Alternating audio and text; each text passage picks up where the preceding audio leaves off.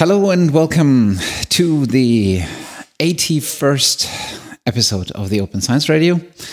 And this one will be uh, the concluding episode, the wrap up episode of the um, events that we've participated in, uh, namely the Barcamp Open Science and the Open Science Conference um, on the 21st, 22nd, and 23rd of March, I think. And um, as usual, we have it already, uh, or we had him already as a guest for the um, preparatory episode. Um, with us is uh, Guido. Yes, hello from Kiel. And uh, of course, Konrad. Hi there. so, um, I think we've done it, um, we've done something similar uh, in the last year. And I think it's always a good um, practice, I would call it, uh, to kind of conclude this series of smaller episodes uh, directly from the Barcamp and about the conference. And uh, to kind of look back and see whether we can see an overarching uh, narrative uh, behind these events. And I think um, both events have have been quite successful. Um, so maybe uh, Guido, maybe you can give us for a start um, your own impression on how the events have been uh, going. Yeah, thank you. So first of all, I uh, have to thank again you, Open Science Radio, Konrad and Matthias, for your uh, big effort and investments uh, to produce all that podcast. That was really good this year again. And so this year it was really special uh, because um, so every year it seems that the conference is it's getting better. That's it's a good point. So mm. that was the fourth conference, third Barcamp, and so this year we were in Berlin for the first time, and the first conference was under the naming Open Science, and uh, both events were sold out six weeks um, before. Uh, before the early bird deadline. So it was no, it was six week sold out six week before the conference and was uh, also two few days before the early bird early bird deadline.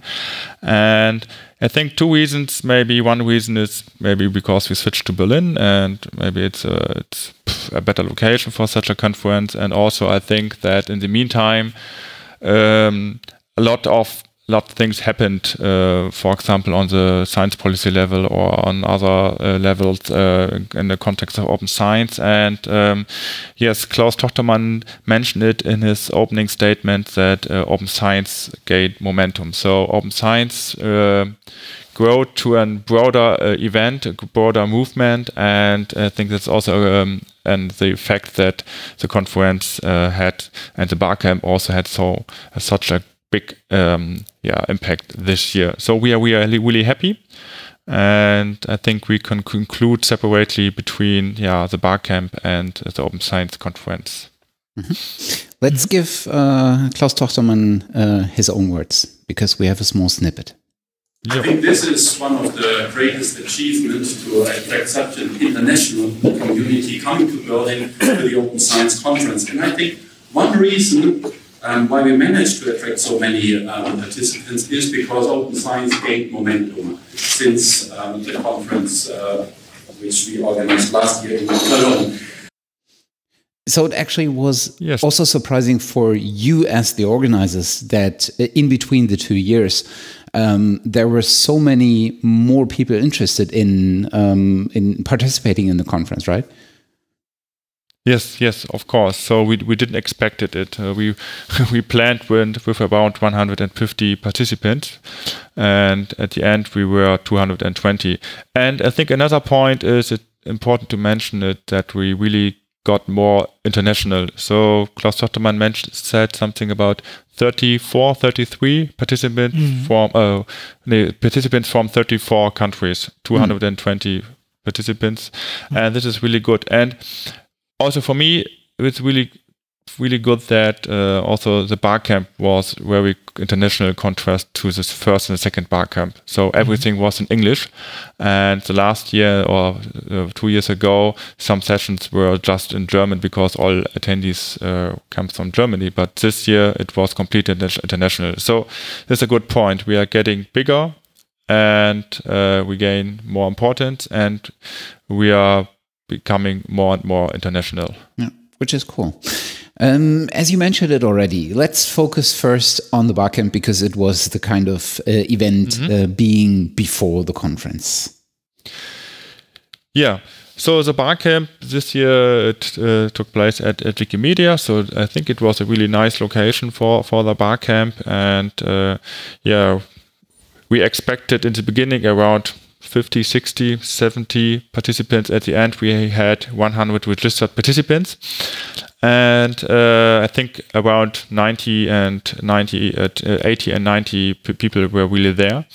Um, and I think um, after three years Barcamp, uh, you can see there's always you have an interesting mixture of different people with different backgrounds and contexts, and um, and always around 50 people are Barcamp newbies. That is an interesting observation. So that it's not that always the same people are there. So always generally often some people are curious and uh, and think okay i have to attend a bar camp and this is the first time for them um, i think um, for this year one observation um, i think yeah one one point is that we have uh, some classical topics that occur every year. It's about open research data, replicable research, about metrics, incentives, and more and more about teaching open science. So also um, one focus of the conference and also of the barcamp was open educational resources, and so we tried to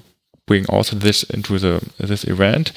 And uh, yeah, but this year was really interesting also that we had more prepared workshops, presentations. So we had a session pad before. Uh, as always, but this year around 10 or 11 sessions were have already been proposed before the bar camp. and uh, so some people really prepared uh, different slides, or in one case they even prepared a complete workshop uh, with an with an tight schedule. And this so this this was really nice because uh, the more so we have a mixture between prepared workshops that are quite good organized before and also some yeah flexible and on demand workshops because some people just want to talk about a topic and this was this is this is what uh, is a typical character of, of a bar camp this was really nice hmm. I don't know if uh, how you feel about it, but since the the bar camp was also very well uh, visited, I think um, Konrad and me, at least from my perspective, are kind of at the edge of what is possible because it is it is um, basically what we do and we have uh, i think we have published like 13 episodes uh, about the bar camp um, mm -hmm. Um, it is usually you attend um, some of the sessions and while we were still able to more or less follow the uh, what was going on in the sessions last year, this year it was really really hard because uh, I was editing and publishing episodes uh, during those sessions, and Konrad was um, also I think having uh, his own session again. Mm. Um, so this the the amount of sessions uh, going on in parallel with all these really interesting people is kind of what uh, what brings us to our limit. Uh, what is possible in terms of reporting from the event, um, which is an interesting fact because the and which is also a plus of the of the event itself because you meet so many interesting people and it was really hard to sit down and work on editing and publishing this episodes instead of participating in the sessions or talking to people you uh, uh, you meet on uh, uh at the at the coffee uh, table or something. Uh, so it's actually uh, it was really interesting to um, kind of discover that.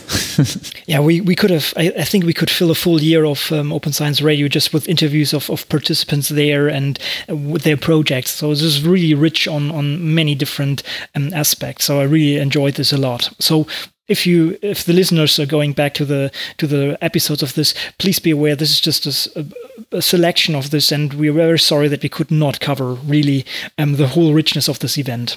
Yeah Okay, so uh, we have to remember for next year that we need another or two two further persons that help you support your recording. So this year we had uh, instead of 15 sessions, also 20 sessions. I think that increased the load a bit, mm. but uh, it's really cool to, to have that um, your cool your short uh, podcast afterwards. So I I had the same situation as organizer. I couldn't also not attend all sessions or follow them. Yeah. Uh, so, but I think uh, with this year we reached an upper limit. So I think uh, 100 people is is the limit, and and uh, we we cannot allow that the bar camp is getting bigger mm. Mm. because. Um, uh, I think then then it, it will lose its its special familiar character. Yeah, right. So Completely I think, agree. I think mm. we will we will cut the line and say okay, 100 or maximum 100 participants. It, it's it's the maximum, and we cannot allow more to keep the Barcamp character. Yep. Mm. We, you had uh, this year um, a female uh, spokesperson for the Ignition Talk, which was uh, very cool. Um, it was Anna Catherine uh, Bock. Um, I think she's from uh, one of the Leibniz research uh, centers, if I remember. Yes, yes, yes, and it's uh, of course. Um, so just link it. I, I can't remember the English name. it's, it's, GEI, German Research for Education, and I, I can't remember it currently. Um, yeah, um, after two years uh, uh, talks from a, from a man, this year we had a woman. It was good, and um, yeah, she was talking about the role between open educational resources and open science. So Anne-Catherine Bock, she has a strong educational background, so more more in, in school sector, but she was also able to reflect on, on both things. And I think this so this initial talk this year again was was really interesting because she, she pointed really, from from my opinion. So um, I didn't thought much about the role between o, open educational resources and open science before, and uh, but I think uh, they have very much in, in common. And um, the core of both concept is OT, OER in, in the education sector and open science in the scientific research sector is this this concept of, of openness. And uh, she started with an interesting point that uh, today the acceptance of this concept of openness is not a technical problem; it's a societal and cultural problem. And uh, she said that the problem is no one gives knowledge away for free or freely. So we don't have currently a culture of sharing and um, it's it has many reasons, and one reason we already know because our reward system is, is it, it's uh, it's it's not adapted for for that type of uh, culture because we have an yeah what it, it what she what she really pointed out very good is that the problem starts already at school because school mm. is very heavily based on on it's a competitive competitive system. It's a rivalry system. So uh, um, we reward the best, and it's not based on collaboration. And so that was her, ma her main point that this culture of sharing must be taught at the very beginning at school. And when when all these young people start from the beginning, as a culture of sharing has has positive effects, and um, they they perceive it at at normal aspect of of, of doing, uh, when then those of them who are then um, going into the scientific system, so they already have the basic to be open. Mm. And this, this I think was in, was for me the um, the core of, of, of her ignition talk. Bring open practices into the classrooms. Mm.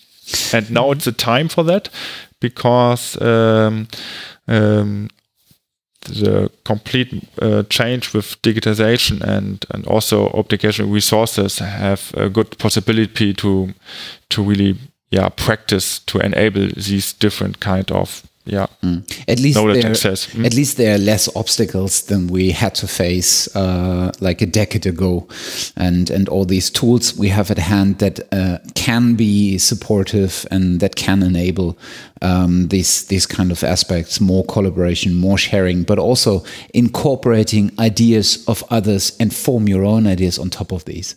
Um, I, I guess this is also something that um, that needs to be mm, that needs to be in use more widely, and that maybe also teachers uh, need to become more familiar with that taking ideas from others and turning into uh, turning them into your own by further developing them is actually uh, an act of creating your own instead of just copying others. Um, and I think that's that's mm. exactly right. To to kind of it's it's about the time to bring this cultural change. And Absolutely. Wikimedia was actually um, uh, so nice to record her uh, ignition talk and mm. um, published it on their uh, Commons page. And we'll link to the video file uh, in the show notes, of course. Yes, and I think generally, um, so the the topic open education resources was not yeah, it was not the most present topic in the different sessions, I think. But um, so um, maybe two observations. So one session was just proposed, okay, I want to talk about ODR, OER, because I'm curious about that. And uh, so one session in that context proposed uh, was about a MOOC. And then you can see where the difference is, uh, because um, everybody or it was a prominent topic to that it's necessary to teach open science practices, and open education resources can help. Um, but um, what I see is that in most cases, what they see as open educational resources uh, are we are actually not, because uh, in the context that uh, this MOOC session, the presented MOOCs are not open in that context. So um, I think that um, you have a lot of some yeah educational resources that are can be used to teach open science, but uh, in most cases they have to take additional step to be really an open educational resources. Mm. Or resource. Right. Yeah, in principle, I mean, this is this is a general thing that's already you know started also with, with software, right? I mean, if if mm-hmm. people think okay, I can freely use a piece of software, then they think it's open source or whatever. But this is uh, this is just a question of price and not about the freedom to do stuff with this. And in the end, it's a question of, of licenses, right? So um, all the all the MOOCs or most of the MOOCs that are around, they can be used for free basically you don't pay for that or well you can to get the certificate but they can be used for free.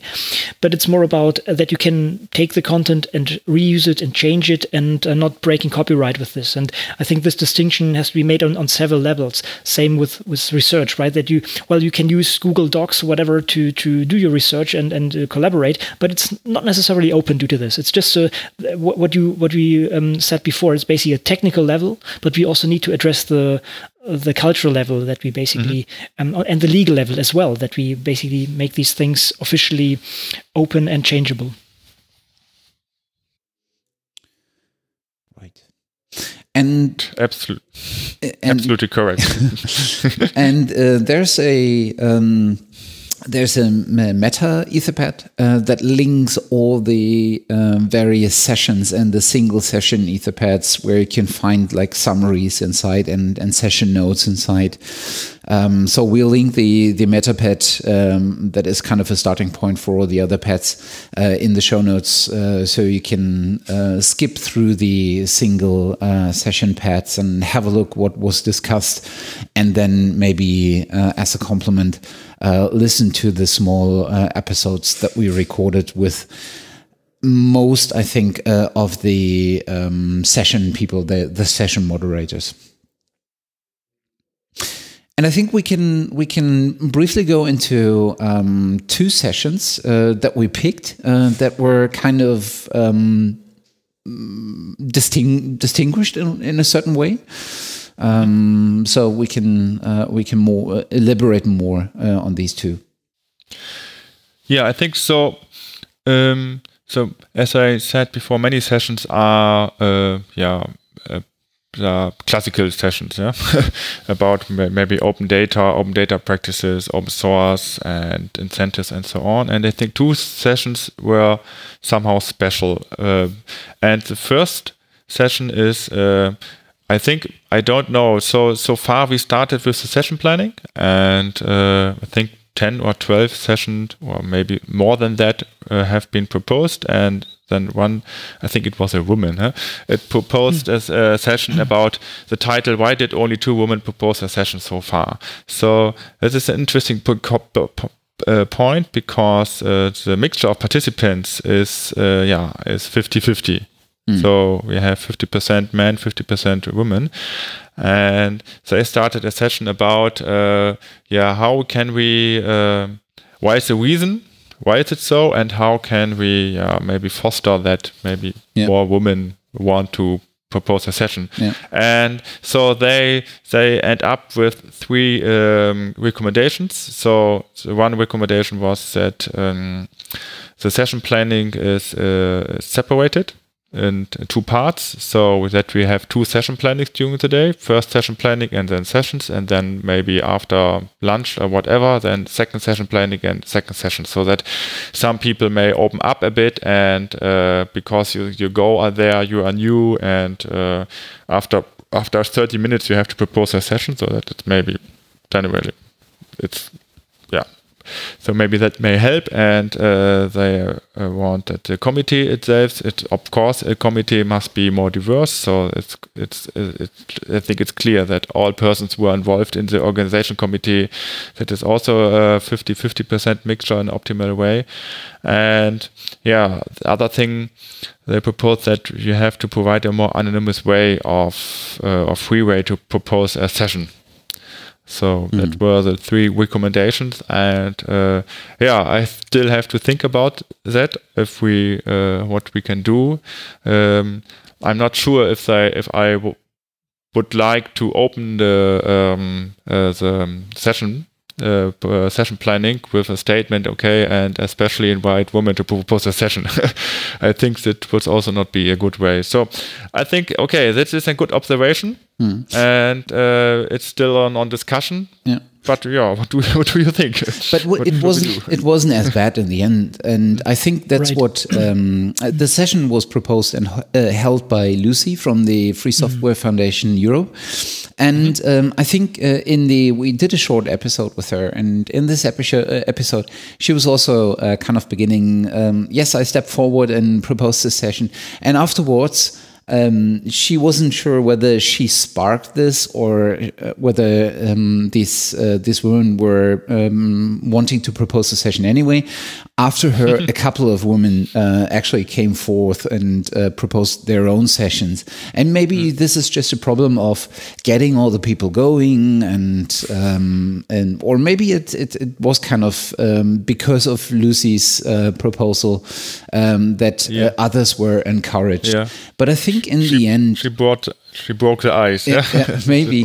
uh, but I think in the end, um, the, the the share between uh, sessions moderated by men and sessions moderated by women was still not equal, but it was way better than only ten out uh, two out of ten. So I think yeah, it, yeah, it kind of was okay, and the and the the the the ratio between um, um, Barcamp uh, men as Barcamp um, participants and women as Barcamp participants was at least from my impression kind of equal. I don't I don't know if you have yeah. uh, actually numbers for that, but I felt like nearly 50-50. Yeah, yeah. This is also my observation. Yeah. I mean, maybe this was just uh, basically an undersampling, right? That we ju we just had basically ten 10 talks or something like this proposed or 10 sessions proposed and then there was this bias in this one direction. But still it was i think kind of important that she stepped in and and made this clear also for for future um, events that maybe it has to be paid attention to that. And independent of if this sparked it now or not i think it's good to keep the, certain things in mind and also this this um, it's it's not only that let's say women are maybe um, having more issues with this but that um, also other people might have problems uh, being shy, and this is why a separation in two in the two sessions might be actually when two um, parts of, of the day might be not bad. So one in the morning, and then maybe when some people warm up, they also feel feel more comfortable with suggesting stuff. Yeah. I think that's right. It's it must not be a gender problem generally. So also because some people are more shy and so they need a time and uh, maybe you attend the barcamp you are new then you attend a barcamp and the first session is over first session over and then you then you gain some ideas about right. some further sessions huh?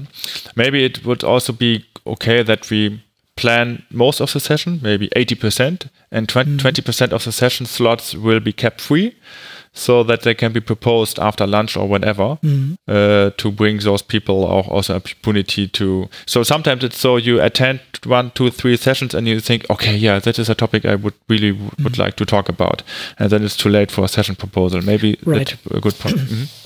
It might be also, I mean, also for newbies, right? People who not mm. experienced uh, the setup of this at all. Maybe they need one or two sessions to to well get uh, get to understand how this works, and then well then then they feel comfortable with with uh, starting their own ones. So I think it's a good good suggestion. Mm. All right. Yeah. Then let's talk about the other session that we um, that we wanted to um, look into on a more detailed basis um, which was simply due to the fact that it was um, a interesting uh, when it comes to content, b uh, very well prepared, and c also very well documented. Um, and this was a session held by uh, Bianca Kramer and uh, Jeroen Bosman. Um, I think both are uh, quite well known uh, inside the open science scene. And they held a session on um, the open science practices across uh, a uh, across the full workflow, and uh, wanted to uh, discover whether it would be or what what would be the entry stages uh, in order to open um, up this uh, the, the, practices and work along um, open methodologies and all these kinds within the science workflow or within the research workflow and they did uh, they did a very well job uh, because they they put a lot of effort into um, the preparation of this session. They prepared cards and had like the spin walls up uh, where people um, could uh, attribute cards to certain uh, to certain workflow steps. Um, I, I, just had it on on the site and I recognized it on the site. But uh, did anybody of you participate in this session? No, unfortunately not. Yes, I was. Ah, I attended, cool. and it was really. Uh, first of all, it was really funny to see because the last preparation they they did uh, at Wikimedia. So they sat in the floor of Wikimedia and uh, they printed. I don't know, 50, 50 papers, 50, 50 sites, and uh, cut it out and everything. So it was really good prepared, and uh, they had a clear objective so that they want to to pin out um, yeah open science practices that are early to adopt and that they and they have a high impact. So and so that they prepared a workflow consisting of the phases uh, the scientific workflow preparation discovery analysis writing publication and outreach and assessment.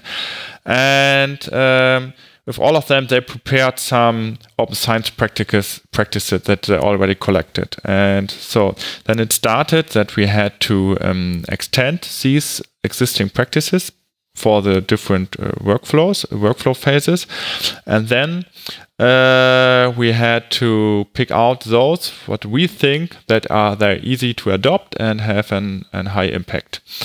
And then we we uh, yeah we then there was some group phase. So so we formed different groups and each group picked one workflow cycle and pick out all these uh, open science practices that we already identified as easy to adopt and um, high impact and selected our top two and uh, identified identified for these two selected practices um, um, about um, yeah um, uh, where is the benefit for all scientific disciplines and where are maybe barriers or discipline specific uh, barriers uh, for a certain discipline. And so it was really good prepared and they really documented well their their outcome.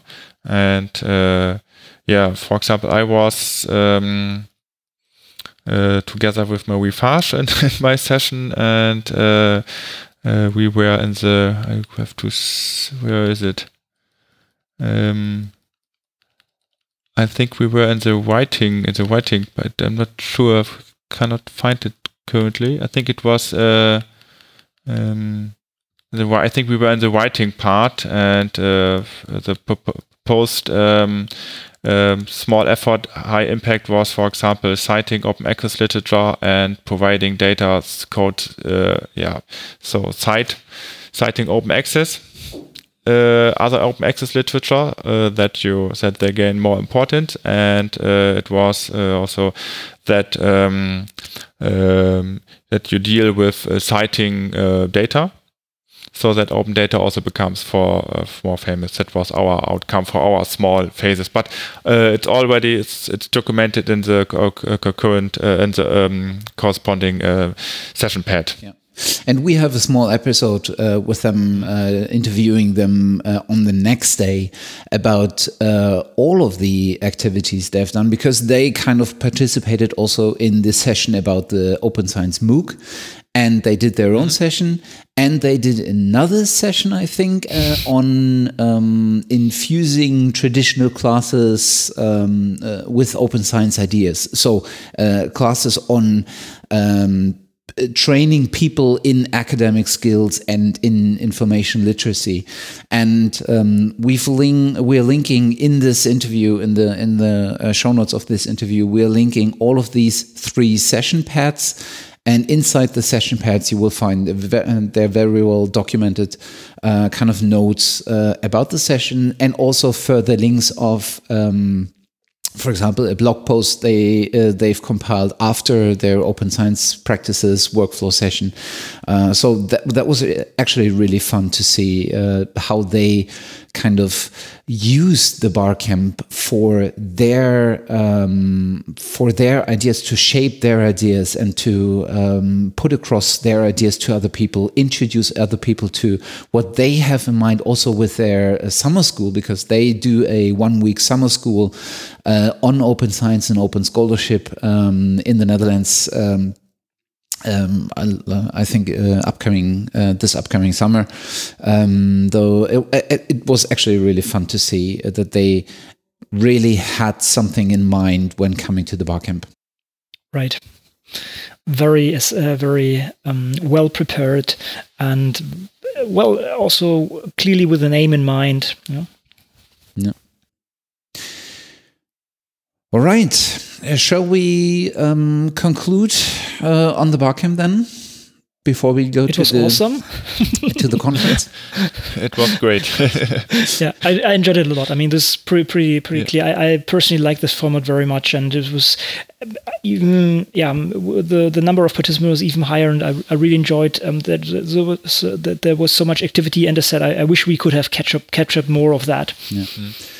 And I think, Guido, you already yeah. have uh, set a date and a location for the next Barcamp, right? Yes, of course. So I can say it now or at the end of, of the episode.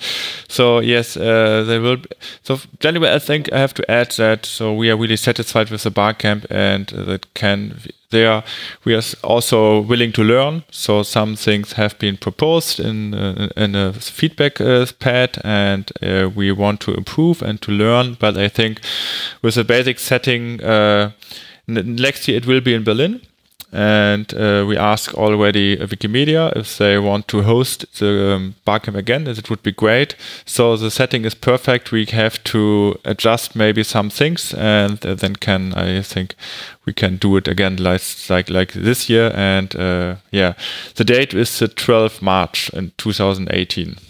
Mm-hmm.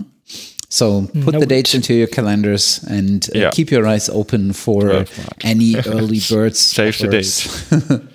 yeah. Oh well, the Barcamp is free, of course. There will be not yeah. not something like an early board offer, but uh, yeah, you yeah. will be recognizing. Hopefully, you must be quick right. this year. I think. Right. Okay. Cool. So, uh, shall we then go over to the conference? Yes, sure.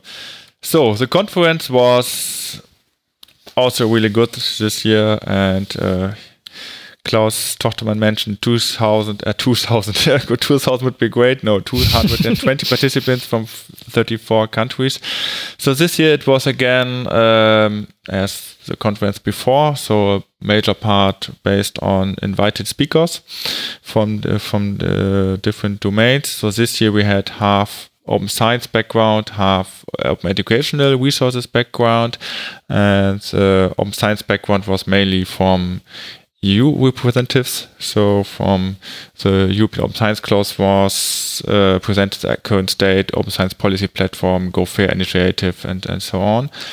And uh, and this year um, we all yeah we also had um, um, two panels, of course, and um, this year we um, cooperated with the Open Up European Union, also EU Open Up project. Uh, they had two workshops um, during the conference, and also uh, we we responded to to um, to the demands of the community to provide some of more practical practical stuff during the conference, and this was done this year by the poster session. So we accepted 20, 20 posters. They um, responded for the call for project presentation, and 18 have been presented. And I think also the poster session was really nice this year to have. Mm. And besides this different, um, yeah, or the that bit after so it's all pre um, um, presentation um, speakers uh, that you also have an alternative and more interactive format.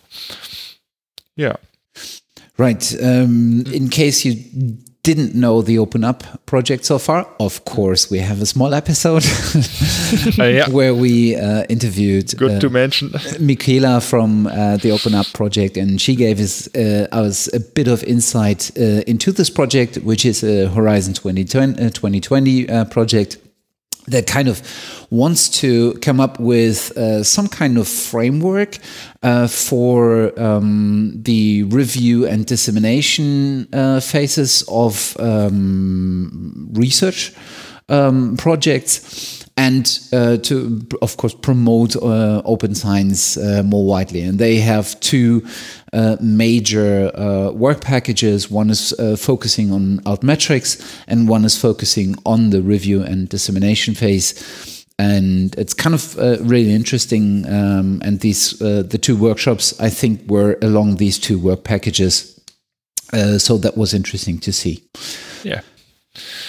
Um, so maybe we, we start with general observations and then we can go through some of the uh, yeah the presentations. Yep. So so my general observations I think uh, by three or four. So first thing um, currently on the European level when they um, deal with with um, open science. Um, one major major aspect are currently based on open data and okay, also um, because the European Open Science Cloud is currently the very most prominent topic in um, that context, and um, and also in other talks about open data, um, the people always refer to the so-called FAIR principles. This is uh, findable, accessible, interoperable, reusable, and uh, so it seems that these principles are currently widely adopted as the yeah, the principles that have to be recognized when talking or when trying to bring open practice into a uh, yeah uh, open data into a product. And uh, sometimes it was mentioned very often that open does not mean free and uh, in all sessions. So in the open science sessions and also in the in the open education resources sessions. And for me it was sometimes not clear what was the, the point behind that. So my impression was that even if you if data is yeah in that sense open um, you need infrastructure for that. And the infrastructure is is not for free. So often they um, the term business models was mentioned also in that context very often that you need sustainable business models that the the infrastructure that that are that can the infrastructure can be one. Yeah? That was an interesting point. And third point, um, I think um, that is already we already mentioned it in the, the Barcamp uh, up that um, the openness barriers are societal and cultural and not technical, and it for both for the open science community and also for the open education resources community. So. Um, one speaker of the open educational resources uh, section uh, he said that for example that currently teacher teacher do not really work together in, in that context, in that open educational resources context.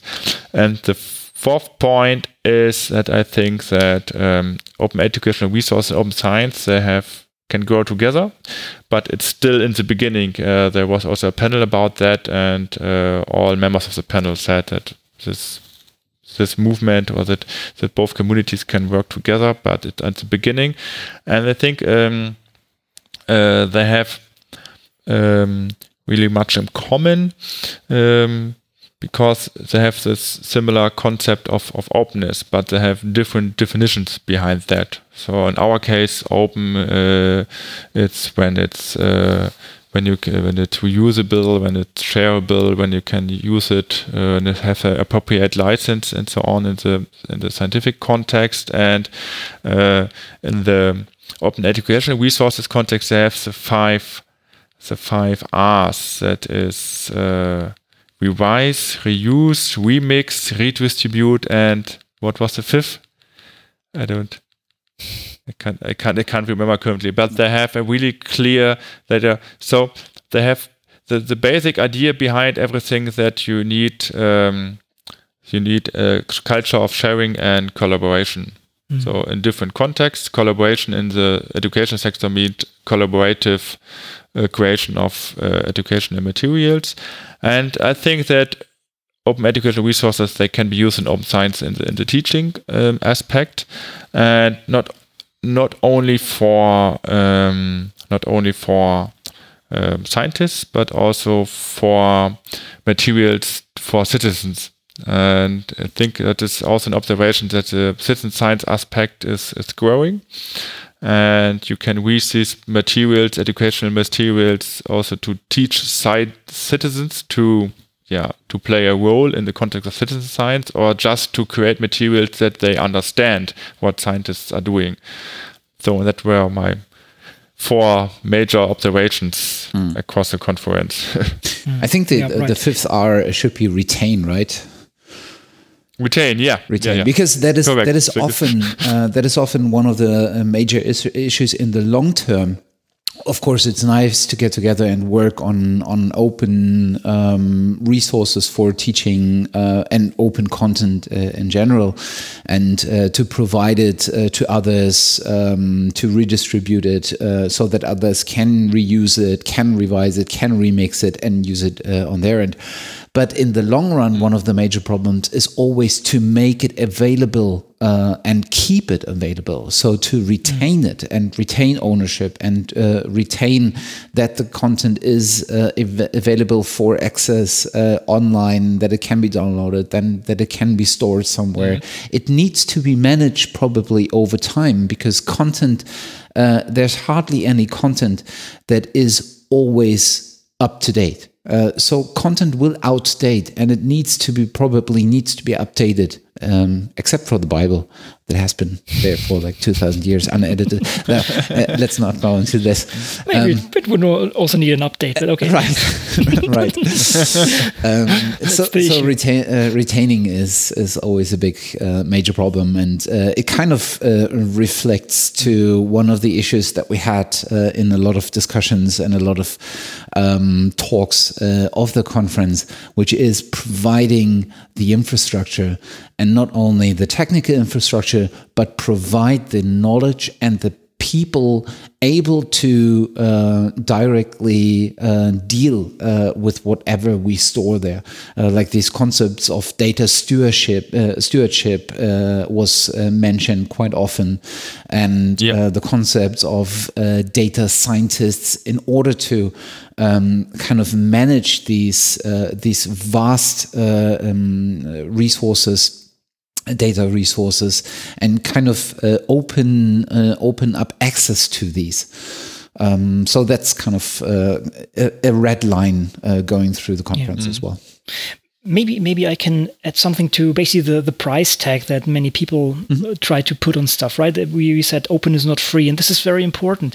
Mm, maybe from a distant perspective, I mean, it clearly says we need infrastructure and we need also the funding for that, right? This is a, is a rather high level meeting, and there are decision makers, uh, decision makers in, in inside of the crowd, and it is very important that um, it is needs to be accepted that um, there has to be funding allocated in maintaining these infrastructures, doing the training that you just mentioned, Matthias, the, the training of people that they are capable of, of being aware of these issues regarding openness, and um, that all this has to be seen as an investment. Open is better because more people gain more from that. And um, it's very important for, for maintaining a proper scientific system and the funding for this has to be given. And this is very important that it's an investment into our future, into a proper scientific approach, and also into teaching, into open education resources. Yeah, and it must also be a long-term funding. It was also right. mentioned during one talks. I think that uh, programs with three years project one times is not sufficient to run an infrastructure. Right. right. Yeah. I, I, always see this this parallel. I mean, in, in a university, nobody would say, um, "Well, we fund your library for three years or something like this." It's um it's a part of the infrastructure to have a library and we need to extend this to other things that are maybe not um, university based but um, national wide or even european or maybe even international mm. okay so should we maybe dive a little bit into some of uh, some of the talks mm-hmm. i think we should uh, concentrate on especially the first uh, three talks right. because I think um, there was a lot in there, especially if you um, consider what was said on the policy level. Right. That was really interesting. And, and I think the first one, um, of course, uh, Klaus Tochtermann gave an introduction uh, to the audience. Um, a brief one, and uh, he talked about the the kind of development that the conference itself um, it took, especially from last year to this year, um, but the first speaker after uh, Klaus Tochtermann uh, was uh, Jean Claude uh, Burgelman, who is um, working for um, the European uh, Commission, I think, as uh, the head of um, the unit A6 in the Research and Innovation um, Directorate. Yeah. So generally, um, Jean-Claude Burgelman is the so-called mastermind behind the European Open Science Cloud. And last year he, uh, yes, he presented the vision, and this year he gave an update. So um, I think they are, um, yeah, their time, their time uh, frame to to build up the European Open Science Cloud is really tight. So, in my understanding, they want to have, um, yes things. I think the most most important decisions are uh, that they want to have an EOC web application that you can use already to check it, to test it uh, in spring 2018, and they want to have some sort of running infrastructure um, in 2020. So uh, I think it's in in three and a half year, and um, to do that uh, they are dealing this year with uh, funding programs. So, so they're still are they're still running funding programs uh, on infrastructure level, of course, and um, they decide on more funding programs in, in, in, Horizon 2020, and it will will be decided in October 2017. And uh, yeah, there will be a so-called European Open Science Cloud pilot project, or there is a pilot project, and uh, so they have a really tight schedule of different funding decision and governance funding phases beginning this year and ending 2020. And yes, uh, as Matthias, you already mentioned before that he, I think he also referred to the fair data principles, of course, and he said this is also often in that context that they always refer to open science by default, but they must be closed when necessary. This is, I think, in open educational resources, this is not a discussion because um, that that thing I never heard about open as as needed and closed uh, open as uh, as most as possible and closed when we need it. I, I don't know if they have a similar discussion, but in our context, it's always referred to privacy data and business data and, and so on. And also, he mentioned the role of an important role of data stewardship. We need people that can deal with data and that this will also be part of this um, funding program, I think. And um, yes, so I think two important points is that he also also mentioned that they want to know what is the progress of open science in the European the European Union. So they started the so-called Open Science Monitor. Uh, to see over the time what is um, yeah what changed in the last years, and they also he um, want to do more in context of um, open access, and they want to publish uh, create a so-called open publishing platform. And I think for that you have also a snippet, right? Because that is mm. at least what we've understood. But let's uh, listen to what he actually said. Mm.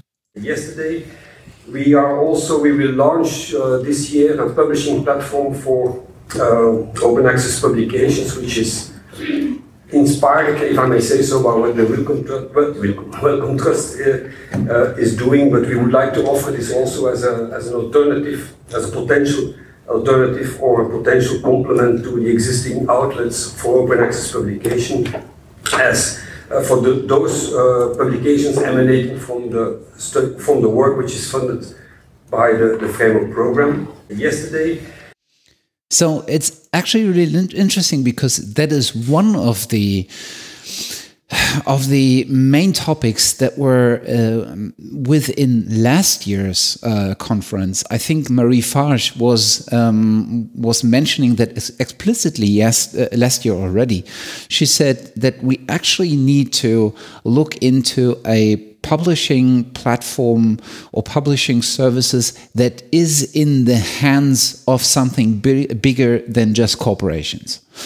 And if we uh, kind of get to the point where the uh, where we can actually establish one that is publicly funded and that is held by an institution that is bound to the the, the legal but also the moral uh, rights of being a public publicly respon uh, responsible um, um, institution, uh, that could be uh, a, something that countervalues the the open science movements that's coming from the business, um, uh, from the public, public publishing business itself. Mm. So that's actually really interesting, and I think it gets more concrete over time. the, the, point is, you mentioned this before. We we are not quite sure what he meant with this, right? right. And um, um, I, I try to I try to ask him, and I t- uh, tweeted him or uh, sent him a tweet, and he, he did not answer very precise. he also said, there said there will be more announced soon. So I, I guess the the impact of such an infrastructure would be tremendous, right? And I guess this is why they handle this rather with care for the time being, because as you said, this will impact dramatically on on publishing industry and others. There are examples like this with uh, SciELO in in, in in Brazil, and and there are other uh, things like this, but nothing has taken off so far. But if the European Union started such a such a platform, this would be huge, and we hope that we still got him right in respect to this. Um, so I'm very looking forward to to what this really means. Yeah, and the question is how it, it, it, correlates with the European Open Science Cloud so that it may be easy to connect publications, text publications with uh, published data material and vice versa. I don't know. So this is really interesting point. But I agree that um, if they really start a central platform, open publishing platform for all European projects, um, that would be really great. Mm. Yeah. And and I guess even, he gave kind of a very uh, significant hint um, in uh, saying that um, this could be something equivalent to the Wellcome Trust. Uh, right? right? the Wellcome Trust, ah. trust that that kind of built this uh, research library, this overarching uh, research library. So we'll see. Mm. It has been even taken up by by Nature, right? I mean, there was even a news um, a news comment regarding mm. regarding this. But yeah, well, there they're just uh, quoting people yeah. being there. It's not so concrete so far, unfortunately. Yeah, but but this was actually not the only thing he presented. There was something very concrete. This was the basically the the Open Science Monitor, right? Maybe Guido, you can tell a little bit about this. Yeah. So. Um, so far, I could only in, uh, inspect the Open Science Monitor very very quickly, but uh, generally, it's uh, the the idea is that um, they want to know more about the current state of open science in Europe. For example, and for that they uh, yeah they um, they created three groups of information, or they call it characteristics. It's open research data, open scholarly communication, open access to publications, and behind that they they define some subgroup. For example, for open access open access to publications uh, is, for example, uh, open access publications, preprints, alternative publishing platforms, and so on. And if you go to an indicator, you can you can see different different metrics behind that. For example, percentage of publication from each year that are open access, and you can can for example can see uh, what is the difference. Um, they they collect the data from from dish, from different sources. For example, this percent, percentage of applications from each year open access are from OpenAIRE and uh, the, um, um, and there's a difference between gold open access and green open access. Uh, you can see that. Um, of course, green open access is, is more uh, than gold open access, um, but I think it, uh, or if, um, but it's not a representative metric. I think um, they have also metrics, yeah, for example, uh, the number of preprints. Um, that is interesting because that is uh, differentiated between all member states. And um, during that, that metric uh, currently uh, Germany is, is on the top regarding um, number of, of, of, preprints that are archived. That, for example, the, all preprints that are in arXiv, RePEc, Bio uh, das bioRxiv and PeerJ, for example. So, um, so that you can also have an impression over time what is the current state of open science in Europe, and you can compare member states. So that maybe also brings some pressure on the member states to do more uh, in in open science or in open access in that case, for example. And you have the same uh, similar metrics, for example, for open data and, and other metrics. So the thing is, um, I'm not sure. I didn't didn't inspect it in, in, detail, but there was also a discussion on Twitter then how open this this, this monitor is um, uh, itself is. Uh, is the data behind that is collected? Is it also open, or what are is everything behind that open that you can really see the method that how they collect the data, how they calculate or aggregate the data, and so on.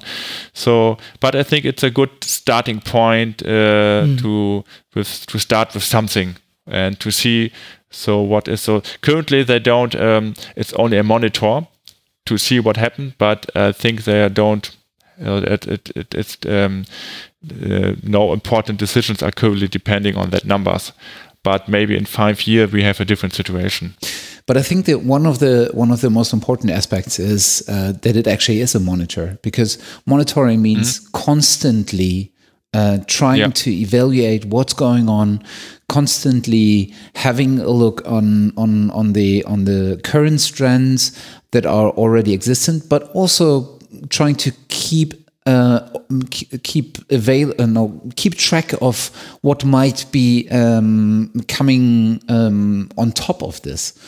And I guess um, this is kind of a nice place to have this in one place in in a more or less very understandable way. And um, you have already a lot of material uh, inside this uh, this monitor, especially the uh, the documents behind it. And um, so it's not it's not something bad. Um, of course, mm. there's room for improvement, but hell, well, improvement is, I guess, uh, the, the, the natural process that that is inherited in yeah. all science, right?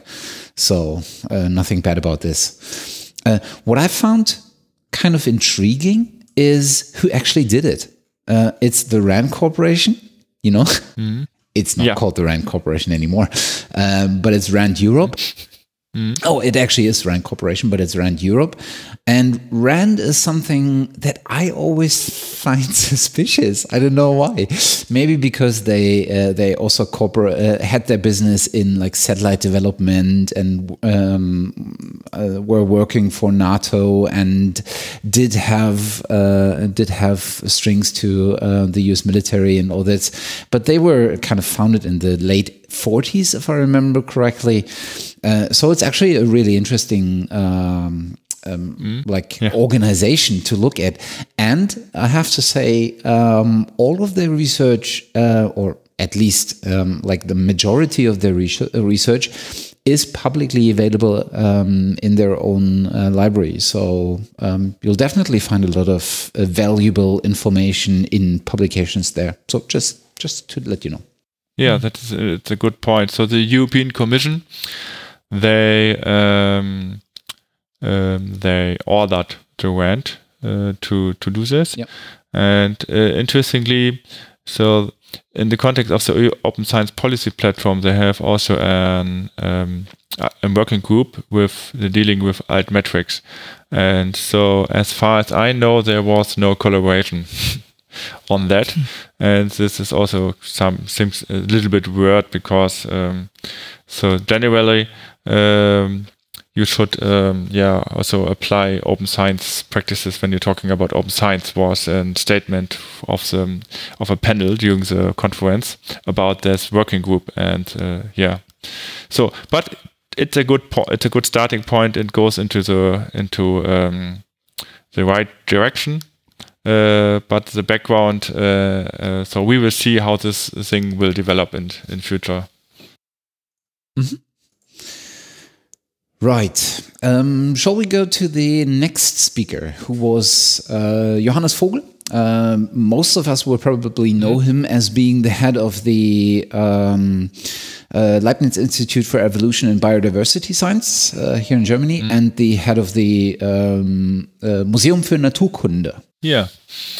So he has he has both um, he's uh, both um, important positions. So one is okay, he's head of this uh, Museum für Naturkunde you said before, and uh, uh, and they host the conference dinner. Yeah. Ah, right. uh, okay, we sat uh, beside uh, big uh, house, um, and Well, uh, the skeletons, was- right?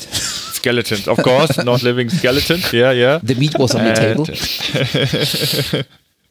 so it was uh, beside a really impressive uh, conference um, dinner location, and he is also uh, in order to to guide the European um, Commission and in order to to give input on their doing, they they created the so-called Open Science Policy Platform. So the European Open Science Policy Platform is that big uh, gremium that um, that guide, advise the European Commission Commission in their open science agenda, and he's uh, the head of uh, of that uh, um, group.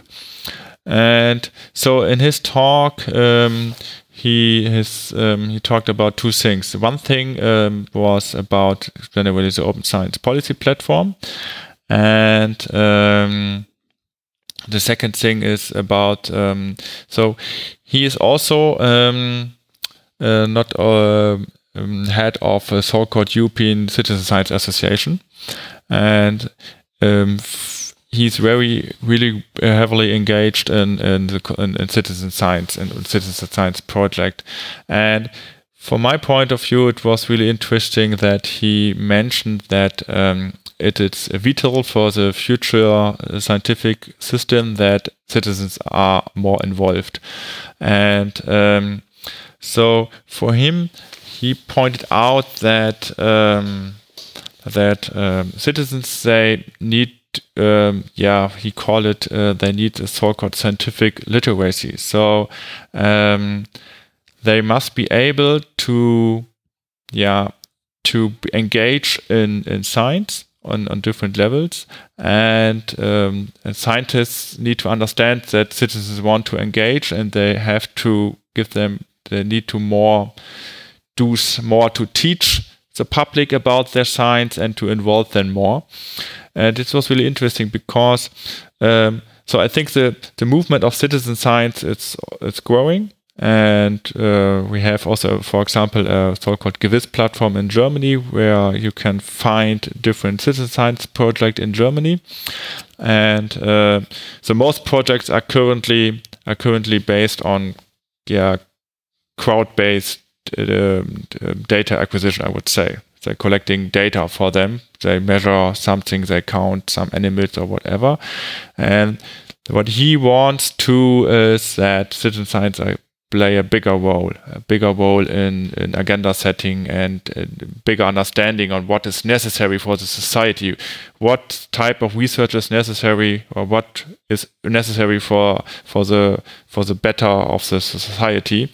And uh, yes, he he um, uh, and he going further, farther than that, and he said that is this new engagement of citizens are, citizens in the in research is um, not only um, a uh, current movement. It's um, it's um, it's a key for the future success of the scientific system. Uh, so we need to engage the public. Otherwise, uh, we will with an with an a deep change. Otherwise, we will have a slow death that was his, his statement. And uh, yeah, this was really, really interesting. And besides that, he also presented the Open Science Policy Platform. And I think for both of them, you have appropriate sn snippets. Hmm. Um, I mean, the the idea of involving um, citizens into science and um, providing enough information to them that they can be educated properly on what goes on in science and why science is important is basically a very old idea. With the uh, public understanding of science, this this kind of movement um, especially in the in the sciences and the humanities, uh, like this push. Uh, there was this push memorandum um, that's that, that's basically there for like what 15, nearly 20 years now. But of course, with uh, the more sophistication of uh, citizen science and the more awareness of that, this might be something where you can not only push information to the public, but actually engage them and let them be part of this. And uh, by this, giving more value to them as being part of science is um, becoming more and more um, increasingly important. And I guess that's what, what he also kind of um, put into his uh, into his talk and made it very clear. And yeah, we have two uh, two small snippets. And let's before we go to the to the uh, to the death, um, let's go to the open science policy platform and uh, what it actually is and what's the role of it because I think that's one one of these um, more abstract um, things that that might be difficult to put your head around. So let's mm-hmm. uh, give it a shot. So, um, Open Science Policy Platform brings stakeholders and knowledge communities together and as I said, translating knowledge into policy recommendations. So that means once we formulate these recommendations, we will discuss them with the EU Commission. The EU Commission will take them to the Intergovernmental Competitiveness Council. From there, it goes into the member states, and hopefully, if we square this circle, we might end up with open science principles underpinning the next framework. But again, this is a challenge for you. You need to talk to your governments, 33. You need to talk to the organizations in your country so that this becomes also their will because they will be engaged in the negotiations on the principles of the next framework. So don't leave the work to the OSPP. It might be a bit short. It needs to be a much, much broader movement, and you need to act as multipliers. What I found interesting about this is how complex he actually made it, uh, or how how clearly he made it, how complex it is. Right, this string of argumentation that needs to be followed in order to finally come up with uh, something that is policy relevant. Um, is what actually is really interesting about this uh, about this open science policy platform. Right. And um, as a second, uh, you already said it, um, he uh, ended kind of his, his talk uh, on a very dramatic note, as is his natural. I always uh, think of him as uh, a person uh, like David Attenborough in the first Jurassic Park movie, like because he's so he's he has so much energy about his topic and he has so many ideas and he's also able to put it in a very narrative and dramatic context, which I like. Um, so this is his um, like ending note on participation either participate or um, be damned. So why do we need innovation with participation? I think society wants it. Scientific science definitely needs it. There are plenty of open minds 300 or so in this room advances in technology and communication. You are driving that but think about it how best to do it. Science needs to find new ways of working. What are we going to get? Probably a sustainable life for humans on Earth, a scientifically literate citizenry that doesn't want to fund anything but the European Open Science Cloud, um, dynamic adaptive societies because the world is changing faster than we care to think, open innovation that engages science and society, and if we don't, then here comes the evolutionary biologist, but this is also a coming out of economy deep change or slow death. These are the two options, and I'd rather be on the deep change side, and hopefully um, you too. So thank you very much for your attention. Right. Yeah, really good point. and so what he what he uh, interesting is that in his talk that he really yeah points out that citizen science is um, a vital part of open science so he says open science also means open science can only work if you engage citizens in his mind. Yep. Which leads us somehow to the next speaker, which was uh, Barend Mons. And he's, besides his uh, medical background, uh, working at the um, Dutch Tech Center for Life Sciences uh, at Leiden University, uh, he was also head of uh, the high level expert group of the European Open Science Cloud, but he's not any longer.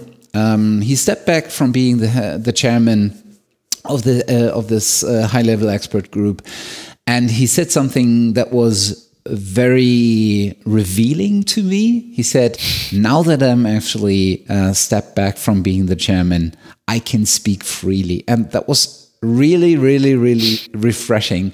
And he did have uh, some very, very sharp points, I would say. Oh yes, oh yes. It was it was great to listen to him. Actually, my favorite speaker yeah. from the whole conference. Yeah, that yeah, fully fully agree. So I think um, from from his background. Um, before the open science policy platform was uh, was uh, created, before that um, before that the concept of the European Open Science Cloud already existed, and um, he before that there was a high level expert group on the Open Science Cloud and he was yeah as I said he was the chairman and for example Professor Klaus Tochtermann he was also in this in this group and uh, beside all that uh, really nice statements on on uh, the science system in general um, his role was to to uh, present this so-called Go Fair initiative. So on the one side, side we have the top-down European open, open science policy stuff uh, that yeah make some policy decisions that um, they have um, advisors from the European Open Science Policy Platform and they put it into funding decisions. On the other side, there is a movement, it's also called Go Fair Initiative, that uh, want to do um, yeah, they want to do some things for the European Open Science Cloud on the member states level. So in small projects and practical steps and so on, and they want to do it on the on the infrastructure level, on the educational level, and so on. And yeah, he he wants also want to uh, some propose some the idea of the of the Go Fair initiative, and fair, of course, refers to the to the to the to the fair um, uh, principles, and uh, yeah, so um, I think you you prepared uh, one, two, three, four, five snippets. And I think, um, yeah, we can go go through it. So his his his basic idea or what he what he pointed out was uh, so currently um, data loss is real. So he said that about 80% of data that we create in science is lost one day because it's not stored in a, in a good way. And yeah, but then he came to the point that um, uh, that yeah, open science issues are as we I think we talked about it already two time two times in our session here that it's a, not a technical it's a societal cultural problem and you have a snippet for that Right. It was nice to see um, the Barcamp and the conference coming together in this because this was one of the first issues mentioned in the Open uh, um, Open Science Barcamp um, by Anne Kathrin in her Ignition talk that um, that that that these uh, cultural sharing uh, or the, the the sharing act, the act of sharing is actually a cultural and a social issue, and that we have to get this into the head of people, uh, especially those working later inside the research system. And it was nice to um, that he pointed this out very very clearly. And um, let's give a listen to it. Now, first, we have really defined in our report a number of major issues, and we said 80% of the problems to get to real data driven open science are social and not technical, so cultural. The first one is that now that we have big data and radiculograms, as you can see them on the screen here, people just dig their head into the sand and get, get reading again and look at databases without being able to deal with the complexity that the computer reveals to us in big data. That is one of the big problems, and specifically people that became big scientists by reading in the data sparse era, where a nature paper is about the best you could ever achieve. Secondly, this is one of the major problems, and it became very clear during one of our stakeholder meetings. We now need, let's say, as biologists, as the lady with the microscope, we need data scientists and data stewards. And we don't understand them. So the big fight between the E-infra people and the ESFRI people, as we call it in European terms, you know, the ESFRI people charge it a little bit, say, oh, these guys have never built anything we can use. And then the, the infra people say, if we ask five biologists, you get six opinions. So they never get, and, and the high energy physicists, they speak with one voice, that's why they get all the money, that's another sideline. I love how how uh, how aggressive his example is, and of course it's not as drastic probably in uh, in many cases, but it you can follow it quite clearly. I think. Yeah. Yeah. And you also mentioned the role of uh, the important role of the new think job type uh, called data scientist or data steward. That must be more uh, yeah prominent in future. That we need we need means to deal with all this big data to yeah. And you also indicated that it's hard to yeah uh, the, the big data problem. So you have a lot of um, tools and, and and environments you can deal with big data but uh, I also heard I, I was not sure in which, which uh, talk it was um, you can find uh, any correlation in big data you want. So this is also an, an, an interesting problem that uh, so you have big data you have to analyze it but uh, is it it's uh, is it it really the data really show some new sign from the scientific point of view or it's it's just can how can you really trust the, the analysis and the calculation steps behind all these uh, calculations Right. Um, where do we gonna go next? It was really his his talk was like uh, one one thing after the uh, the other, and he did mention so Yeah. many so many things that it's probably hard to put them into uh, into context within our own episodes. Um, but just start with the silverback, and we just start the the snippet. right. Everybody liked that, right? Everybody liked that part. Yeah, yeah, yeah. and um, unfortunately, his slides are not uh, are not on the conference uh, website yet. Maybe uh, maybe they will be because they were also um, uh, pretty cool. Um, because he had uh, a guy um, doing drawings for him, and most of his slides were less text and basically just some sketches. Um, so mm-hmm. basically, in the manner of uh, PhD. Um, um, um, um, mm-hmm. Yeah, yeah, yeah, yes. That th- this comic series. Um, PhD comics, yeah. Hmm.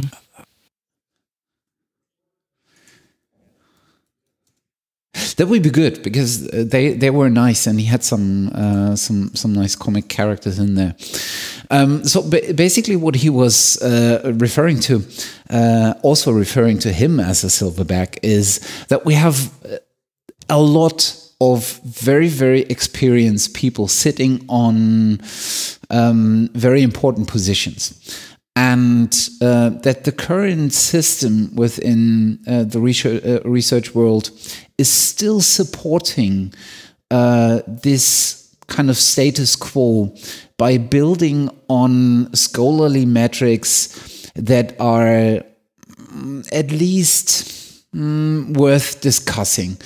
And uh, that in these uh, in in the process of uh, of, of the personal life and the professional life of a scientist, like going higher, becoming more professional, um, becoming um, uh, senior researchers, becoming uh, ten uh, or getting tenure professorships and all this kind of thing. Um, that this the the old scholarly metric system is still.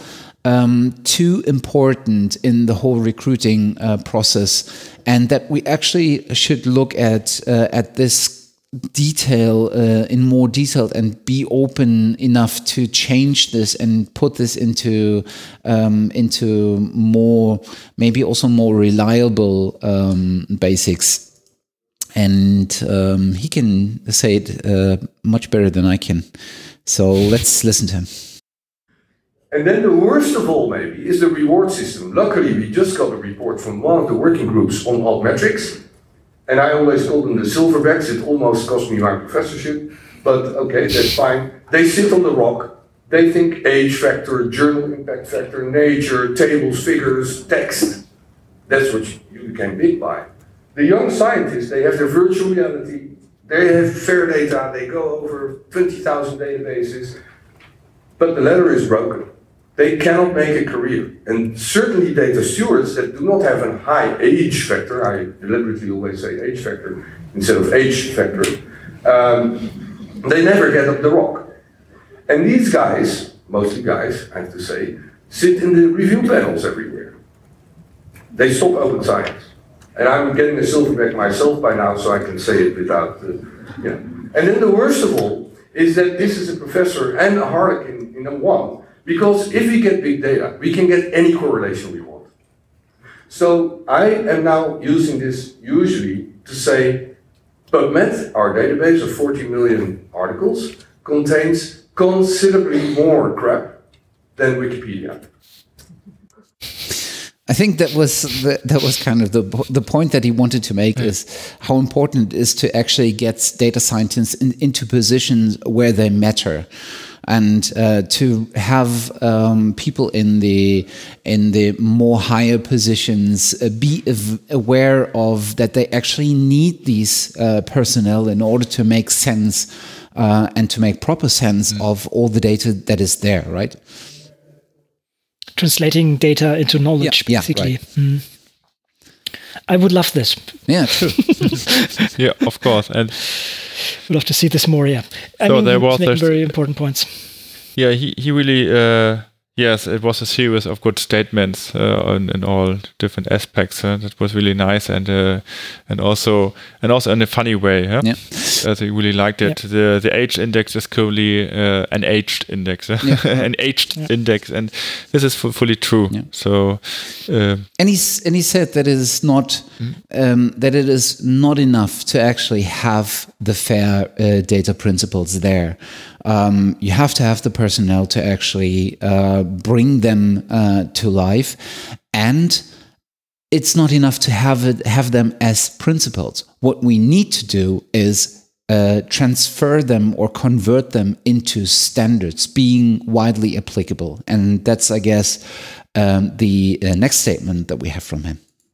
Now, in a uh, we, we, published this fair paper in 2015, and you see that it's it's widely read, cited, and so on. I made this slide last week. It's 84 times cited already now.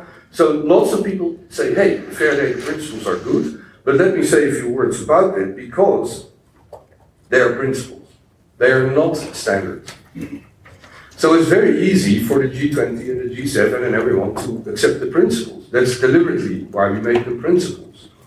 But now we have to make choices to implement standards and best practices and everything according to the FAIR principles. But we have to make choices for ontologies, for TCP IP type things in the internet and fair data and services. So the work only begins now, and it's indeed, as was said, your work. And yeah, th- there you hear it. I mean, it's in in converting um, these principles into standards that are widely uh, applicable. You also need to think infrastructures and services at the same time.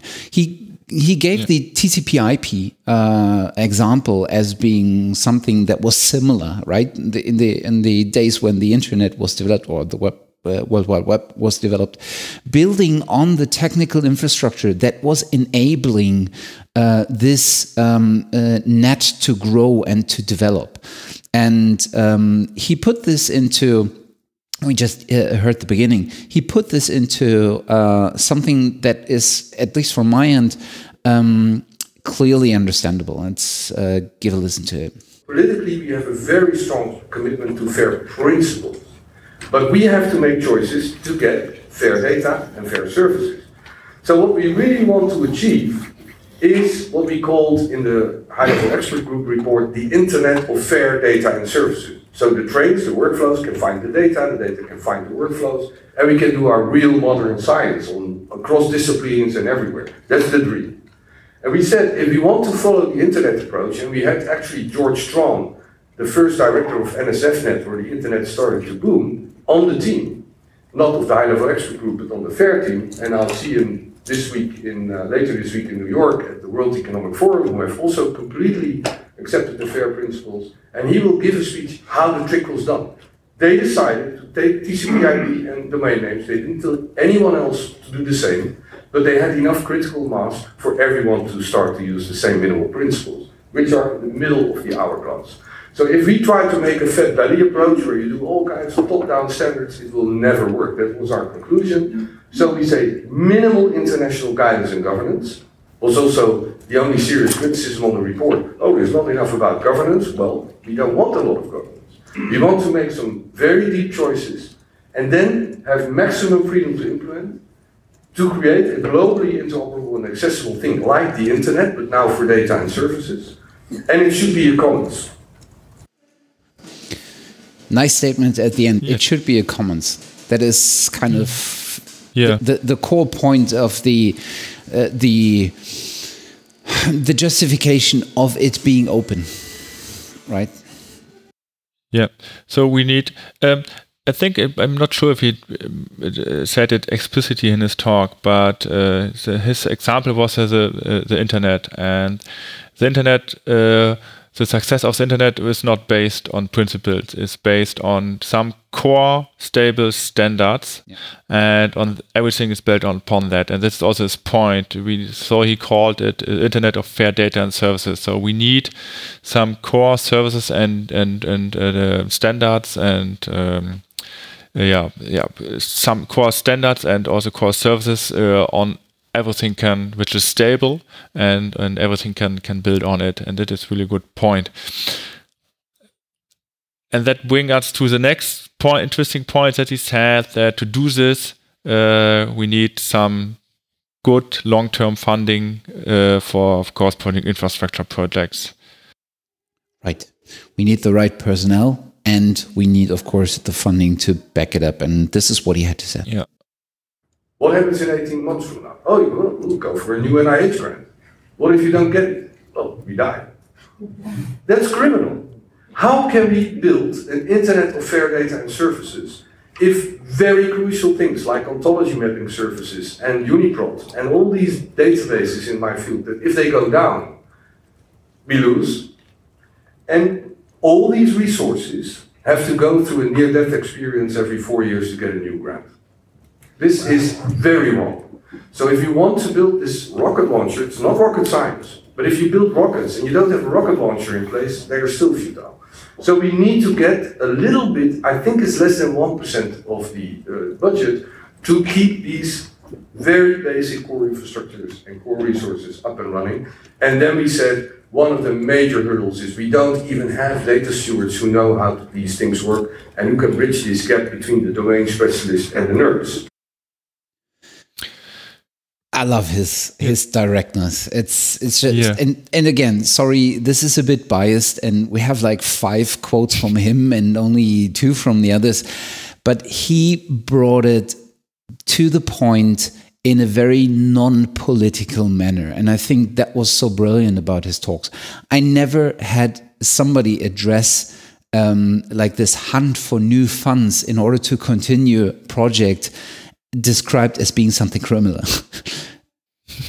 and, and, and it was very refreshing to hear it from some. It was very refreshing to to, to hear it from somebody like him, especially. right? It's not you know you're not sitting in, in, a, in, a, in, a, pub and you're just discussing this like we would do. No, he's he's very high level, and well, he he said finally he can even tell this um, also so bluntly, and um, it's re very refreshing hearing this, and I'm very happy that he was and is in this position to to push these kind of ideas forward. And I guess it will take a moment. It will take a long time actually to well to overcome some silverbacks, but it's it's um, he's basically really um, pushing this in the right direction. Yeah. Mm-hmm. Of, of course, of course. And also, it's really interesting that he said so that currently there will be no funding problem. So at least he said only 1% of all funding should be go into the infrastructure. And he also said uh, if we do more uh, efficient science, uh, we can easily use the savings.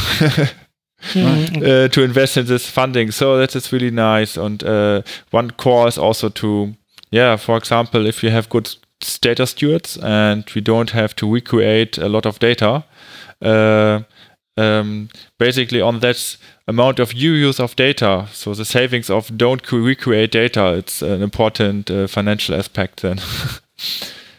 yeah. At, at the same time, he was very clear that. Um, that maintaining data, providing data, storing data is actually expensive. Yeah. And costs just a lot, huge amounts of money, but it is definitely worthwhile because in the long run, we can make the best out of it. Mm. So, and he's now in the position to to bring this all a step forward. So he's, as I said before, he's in, in the GoFair initiative, and so he, he, he named it as it's a bottom-up approach to implement the Open European Open Science Cloud, or in his term, the Internet of Fair Data and Services.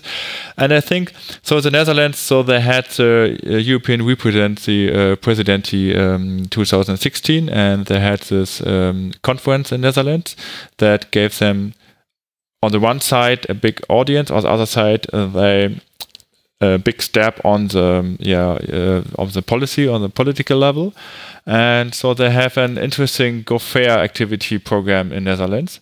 And uh, yes, I think you would you should link put the link into the uh, into the blog post for this for this. Um, for this um, talk here today, for mm -hmm. this podcast, and so that other people can inform what happens currently in in the context of Go Fair in, Netherlands. Mm -hmm will do. Yes, and um, and uh, I think um, um, we can mention that in the context of GoFair, there was one project presented, the so-called GERDI project. This is so-called um, uh, generic research data infrastructure.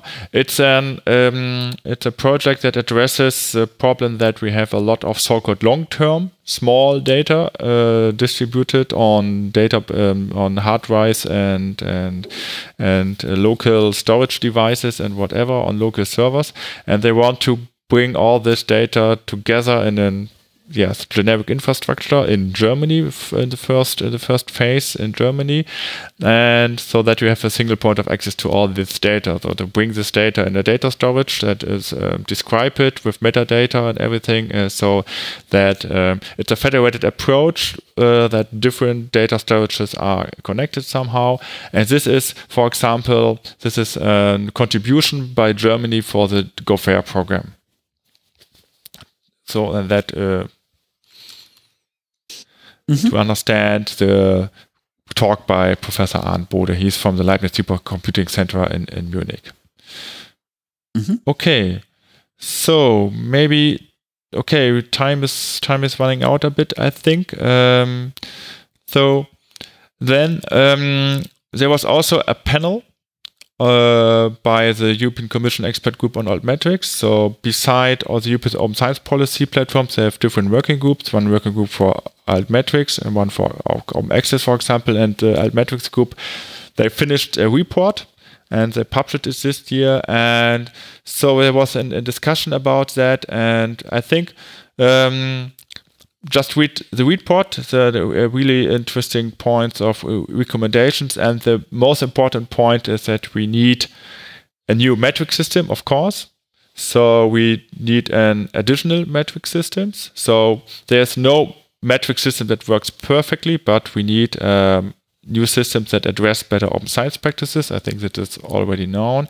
And they talk about so called responsible metrics. So the thing is, um, um, they call it measure what matters.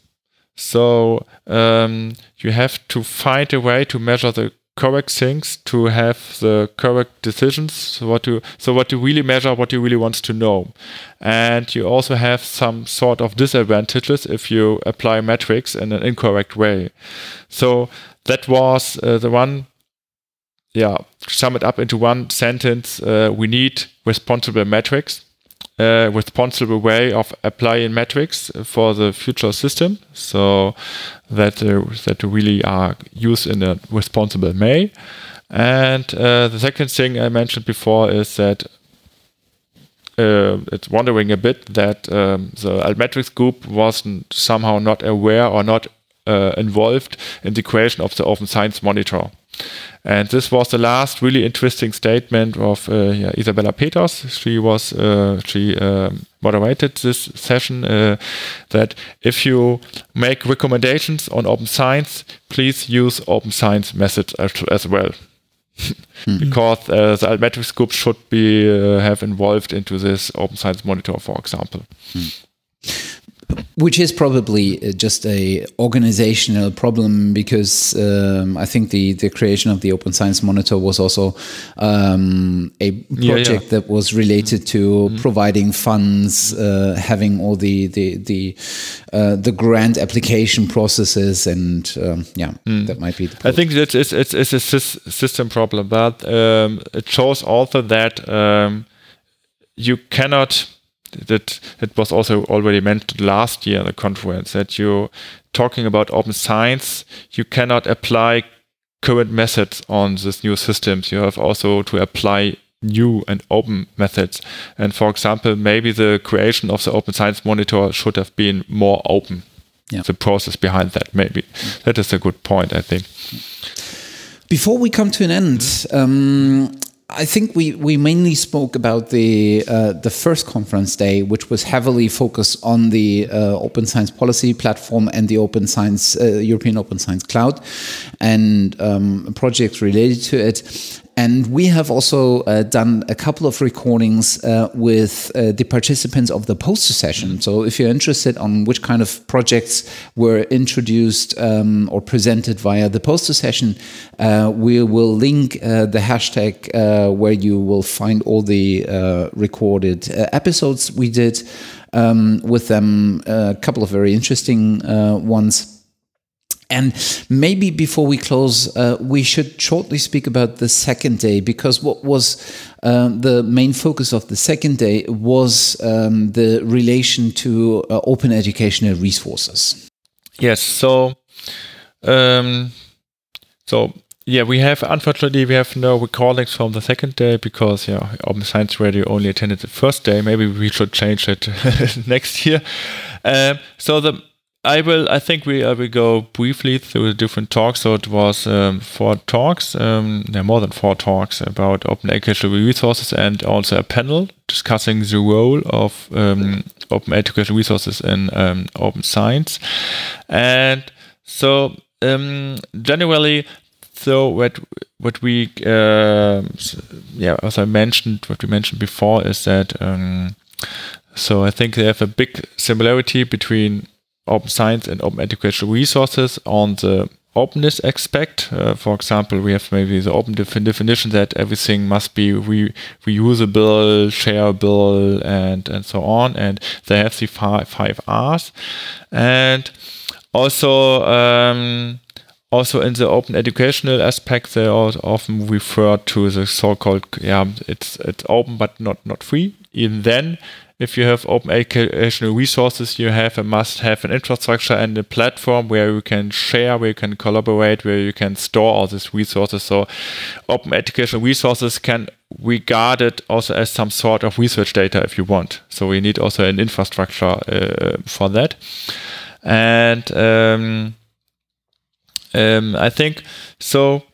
Um, the, the most important aspect of open educational resources that was also mentioned during the talks is that it's an it's an um, good good means to to make um, knowledge available to all people in the world. So that is not a, a cost factor because then you are um, that all people can have knowledge and have access to knowledge. It's only it's not that it's not an exclusive good that is a common good, and uh, so I think um, this is a really big big um, yeah relation between. Uh, open science and open educational resources and one maybe one thing maybe I can point out, it was a talk from Professor Dirk Van Damme, is um, that he he said currently uh, we don't have to be clear what open educational resource is. They must apply to the five R's.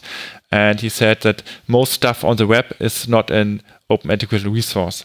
And the most MOOCs that currently exist are rarely an open educational resource. So um, I think, um, yeah, that currently we have a lot of materials, then can be used for ed educational purpose, but they do not do not um, apply the concept yeah. for open educational resources. And the mm -hmm. second talk uh, I want to mention is Professor Marco Kalz um, from the Open University in the Netherlands. Is um, that um, I think this it's it's the on the one side he said it's um, it's a good point to also integrate citizens. Citizens. So it's not only the teacher or uh, companies that uh, create educational materials are involved, also citizens to yeah invite to create an open educational resource to share their knowledge, and also a thing but I think applies for both open educational resources and also for um,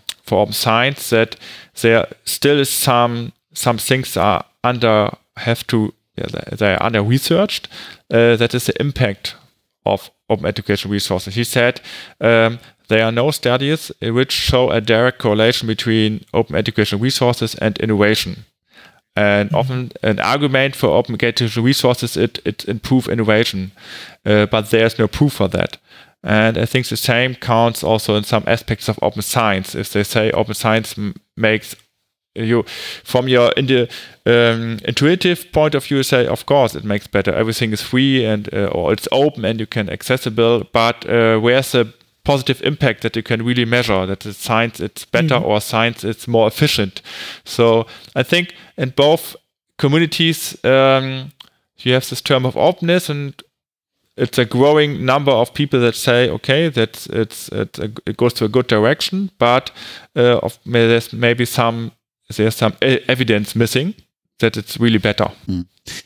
And right. No, this is a common, commonly raised um, issue. Um, for example, for open science, Daniel Mietchen always, uh, since several years, he, he really would, would like to basically a scientific proof for uh, the higher efficiency. And this is something that is that we are still missing, and it has to be applied in, in different fields as well, right? And same here for the open education resources. We need hard evidence generated following the scientific method in order to really show well this is the way to go because it is um, it has a high return of investment basically.